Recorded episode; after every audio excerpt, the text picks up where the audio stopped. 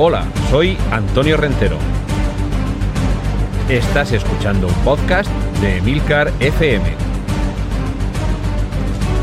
Bienvenido al mundo del cómic. Bienvenido a Excelsior. Saludos, bienvenidos a un nuevo episodio de Excelsior, este podcast de Milcar FM con capítulos monográficos autoconclusivos en los que abordo el mundo del cómic en sus distintas variantes, un autor, una colección, un personaje. Y hoy, Navidad, por lo menos cuando grabo esto, espero que también cuando lo estéis escuchando, una época de, encuentro con la familia, una época de pensar seguramente con nostalgia en el pasado. Y en mi caso, uno de esos pasados en el cómic son las joyas literarias juveniles. Hoy vamos a hablar de esta colección. Por cierto, 269 eh, números eh, de colección, aunque yo debo decir que no los, no, los tengo todos. Debe ser de las pocas colecciones de cómics en las que me falta una porción relativamente importante. Quiero decir que no me faltan solo dos o tres. Y que sin duda para mí, como para otros muchos de los que las fuimos leyendo en el momento de su aparición, a partir del año 1970, eh, el año en el que yo nací precisamente, pero constituye un poco nuestra educación, no solo en el cómic, sino sobre todo también en la literatura. Eh, hoy quiero dedicar también este programa de joyas literarias juveniles, este, este especial eh, casi navideño,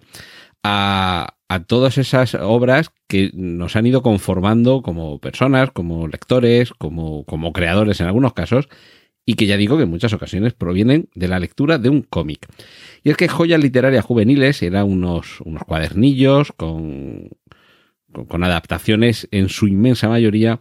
de obras de la literatura, de ahí el título. Una colección que arrancaba con Miguel Strogoff de Julio Verne y continuaba con La isla del tesoro de Robert Louis Stevenson. Tercer capítulo, atentos, Historia de dos ciudades de Charles Dickens.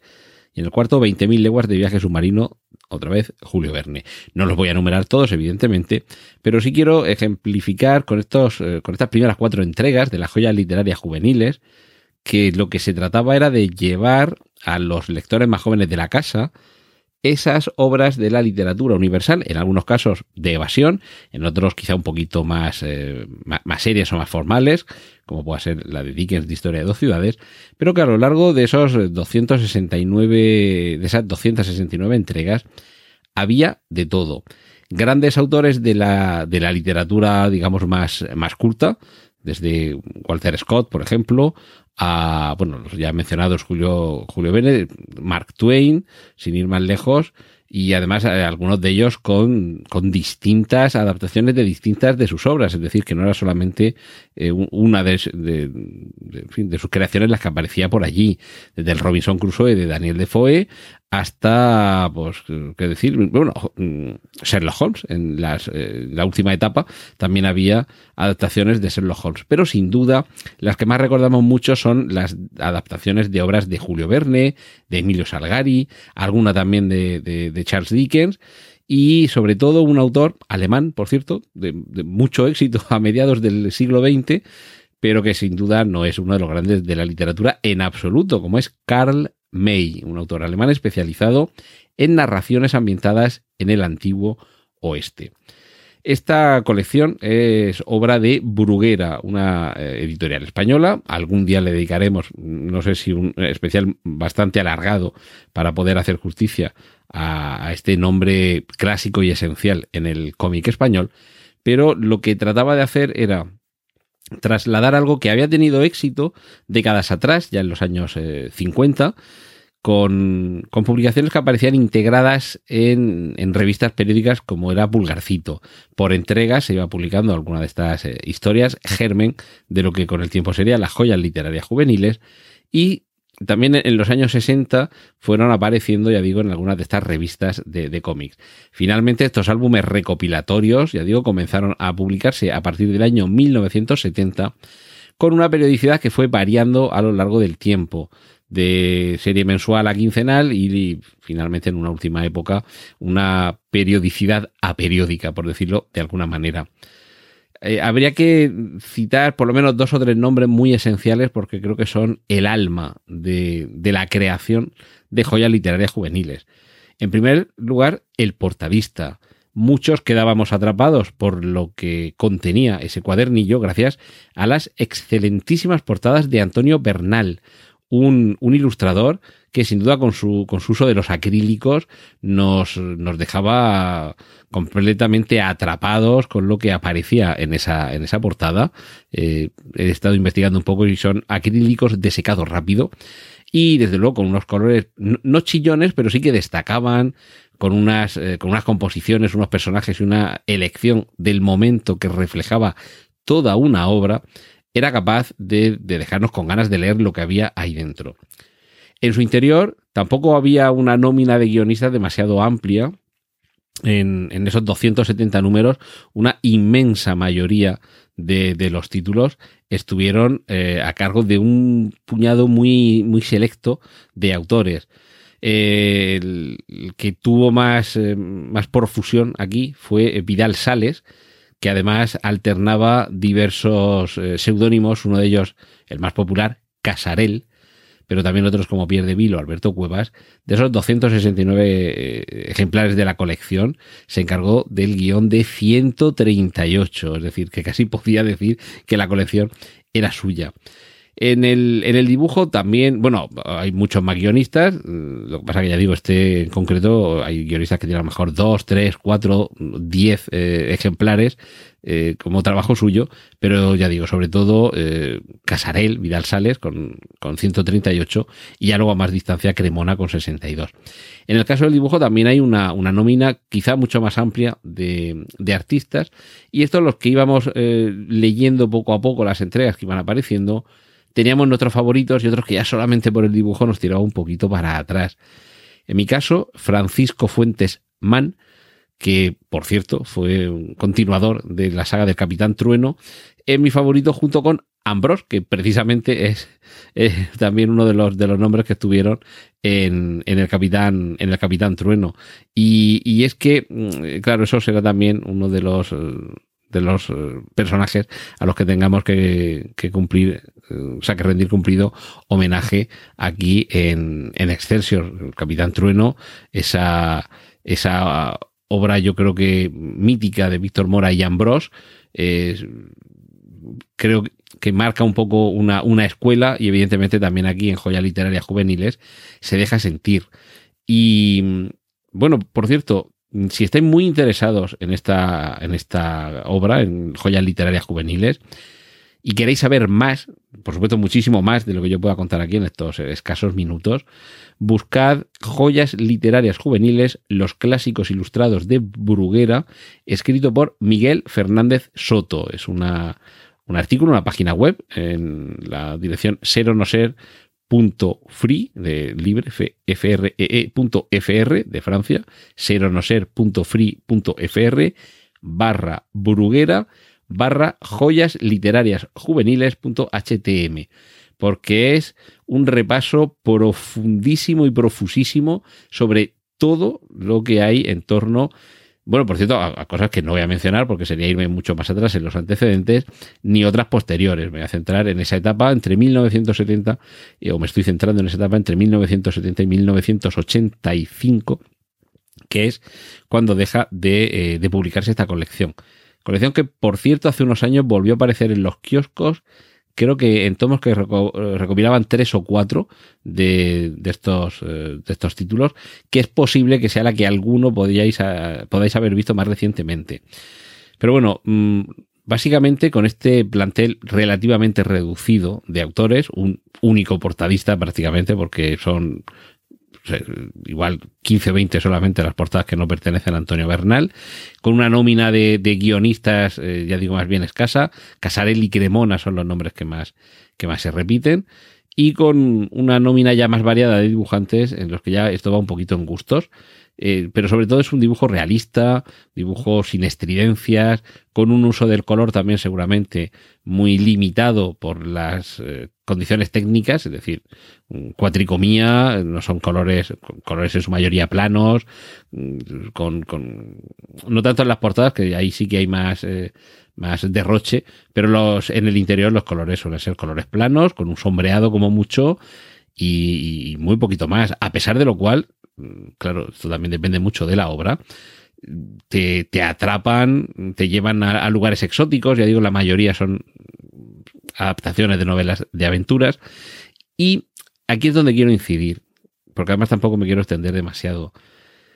Es, para mí, y creo que para muchos, joya literaria juveniles, la puerta de entrada en el amor por la literatura, no tanto por el cómic, que también, como por la literatura, porque la inmensa mayoría de las obras son adaptaciones de, novelas, ya digo, de autores más o menos de, evasión, como puede ser Emilio Salgari, o La mina del rey Salomón de Henry, eh, Henry Haggard, o, bueno, de Julio Verne, que hay, que hay un montón, o ya digo, en, las últimas etapas también de Arthur Conan Doyle, creo que está también el, Mundo Perdido y las aventuras de Sherlock Holmes en algunas entregas. Finalizando, por cierto, los dos últimos títulos son Frankenstein de Mary Shelley, ojo, con portada de Esteban Maroto nada menos, y Gaspar Ruiz de Joseph Conrad. Es decir, que como vemos, ahí algunas, eh, algunos títulos, Los Miserables de Víctor Hugo, es decir, que no es solo, solo evasión pero ya digo, como la inmensa mayoría, porque hay algunas continuaciones un poco apócrifas de algunos personajes, apócrifas en el sentido que no son del autor de la novela real, sino del propio guionista de la casa, de Bruguera, como puede ser el caso de, Heidi, por ejemplo, eh, que no hay una continuación de Johanna Spiri, sino que precisamente creo que era el propio Casarel el que, el que continuaba las, las andanzas de Heidi, pero lo que sucedía, sobre todo si en casa tenían libros, es que habías leído, me voy a poner aquí en plan cultureta, deciros la historia de dos ciudades de Dickens, pero bueno, la, isla misteriosa de Julio Verne, por ejemplo, o, el viaje al centro de la Tierra, también de Julio Verne, o no sé, o alguna La flecha negra de Robert Louis Stevenson, por ejemplo, Robinson Crusoe de Daniel Defoe. Esos clásicos de la literatura que yo creo que en casi todas las casas hay, aunque sea en alguna edición de estas, de, típica colección de clásicos de la literatura y demás, ¿no? Cuando te habías leído ese, ese veo y te había gustado la historia y te lo habías releído mil veces y querías, o sea, te quedabas con ganas de más, cuando ya descubrías que en lugar de 34 páginas de Ivanhoe, por ejemplo, o 36, las que sean, había en una estantería de tu casa un libro con 100 o 200 páginas y ponía Ivanhoe, Walter Scott, y dices, espera, espera, ¿esta historia son tantas páginas? ¿De verdad hay mucho más que me he perdido? Y a partir de ese momento trepabas por la estantería, cogías el libro y con la velocidad que tiene, la velocidad de lectura que tiene un niño de 8 o 9 años, en lugar de en una sentada de media hora, que era lo que te habías ventilado el cómic, tardabas dos o tres o cuatro días en, en terminarte el libro y descubrías que había muchísimo más de lo que solamente habías podido atisbar en esas escasas páginas. Evidentemente había algunos pasajes que a lo mejor por, la edad, si eres muy pequeño, te aburrían un poco más o no terminabas de comprenderlos, o al cabo de los años volvías a leer el libro y lo redescubrías, y entonces tenías esa triple experiencia. Haber descubierto la historia a través de joyas literarias juveniles. Haber descubierto que esa historia era mucho más amplia y que había un libro con 100 o 200 páginas donde se ampliaba mucho más. Y sobre todo cuando al cabo de los años te vuelves a leer el cómic, digamos ya de adolescente, le vuelves a pegar un repaso, sigues viendo que, no son historias mm, infantiles en el sentido de ser demasiado dirigidas a, un público que al que hay que dárselo todo más masticadito. No, no, son historias disfrutables a los 9 eh, años, a los 19 años, y en mi caso, a los 49 años, que eh, este año cogí la colección y empecé otra vez a repasarla. Y siguen siendo disfrutables y te das cuenta cuando tienes los recuerdos del libro, por ejemplo, El escarabajo de oro de Edgar Allan Poe, por más veces que yo me lo lea, el, relato, para mí sigue siendo la imagen mental de cuando lo leí en Joyas Literarias Juveniles. Entonces, espero, ya dije al principio que un poco por las fechas en las que nos encontramos, reunión, familia, regalos, eh, espero trasladaros un poco parte, muy, poco, porque tampoco que quiero extenderme demasiado, de lo que para mí supuso cuando era pequeño joyas literarias juveniles, lo que supuso cuando ya de adolescente, o ya con 20 o 30 años, me lo, me lo volví a leer, o al borde de los 50, cuando he vuelto a pegarle un repaso, no a todas, pero sí a unas cuantas. Es que tienes incluso eh, el Don Quijote de la Mancha de, Miguel de Cervantes, que evidentemente tanto eso como el Moby Dick de Herman Melvin no es lo mismo leérselo, eh, la novela, que leerse el cómic. Pero sabes un poco de qué va. Y a partir de ahí te puede despertar o no el gusanillo. Si te lo despierta, bienvenido sea. Pero que incluso si no te lo despierta y simplemente te has leído eh, ese cómic, esas 36 o 48 páginas, en fin, las que sean, sigues sabiendo mínimamente de qué va esa historia. No estás completamente atrapado en el analfabetismo, por lo menos te suena algo de algunos personajes, de algunas situaciones y algo sabes de lo que pasaba en, esa, en ese libro, en esa novela, en esa historia. Evidentemente no es... Eh, no quiero que esto se convierta en un sustituto, pero en un sucedáneo, pero en fin, eh, por lo menos eh, puede animar a alguien a seguir leyendo y si no tienes la paciencia o el ánimo de leerte entero Moby Dick, por lo menos la sensación de aventura, ya os digo que esta obra, este conjunto de joyas literarias juveniles, fue en su momento y sigue siendo capaz de trasladar parte de esas emociones, parte de esas sensaciones y sobre todo parte de esa aventura, de ese, conocimiento de lo, que, de lo que sucede ahí. Espero haberos animado a, buscarlo, a, leerlo, a regalarlo. Si tenéis eh, hijos, sobrinos, nietos en casa, yo creo que, puede ser un buen, un buen regalo. Buscad también, hay muchos, eh, hay en algunos momentos eh, hubo recopilaciones por autores, por ejemplo, todo lo de Julio Verne o, varios de Julio Verne. Esto también permite una colección tan amplia que ya digo, la, seguramente la edición más fácilmente encontrable sea esta última que sacaron en unos tomos ya de, de lomo rígido, no en formato comic book, eh, o sea, de, tapa blanda, sino ya con tomo rígido y con recopilación de, no sé si eran tres o cuatro aventuras, seguramente esto será más fácil, seleccionar la aventura, la novela, el libro que, que viene ahí eh, recogido, los que pensemos que pueden ser más interesantes, o bien para nosotros, o bien como regalo. Así que esa es mi, mi propuesta, que os regaléis y que regaléis estas joyas literarias juveniles y que como me sucedió a mí, y seguro que le ha sucedido a muchos, a través de la lectura apasionante de estos cómics, seáis, seamos capaces de eh, zambullirnos en la literatura ya de mayores. Y nada más, muchas gracias por haber llegado hasta aquí y os invito a que escuchéis el resto de episodios de Excelsior aquí en Emilcar FM. Un saludo de Antonio Rentero.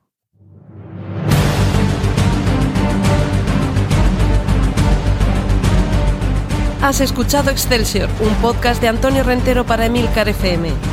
Puedes escuchar más episodios y contactar con nosotros en emilcar.fm barra Excelsior.